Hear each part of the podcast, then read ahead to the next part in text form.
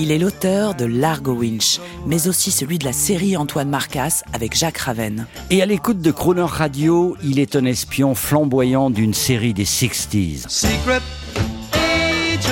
Nous faisons part de ses humeurs musicales pour une vie de rêve. Spy Life. Eric Giacometti, On the Air.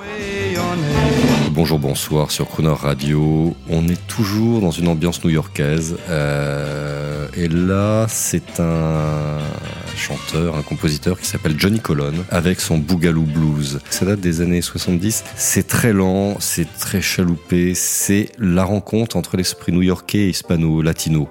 Euh, ça a vraiment de la gueule.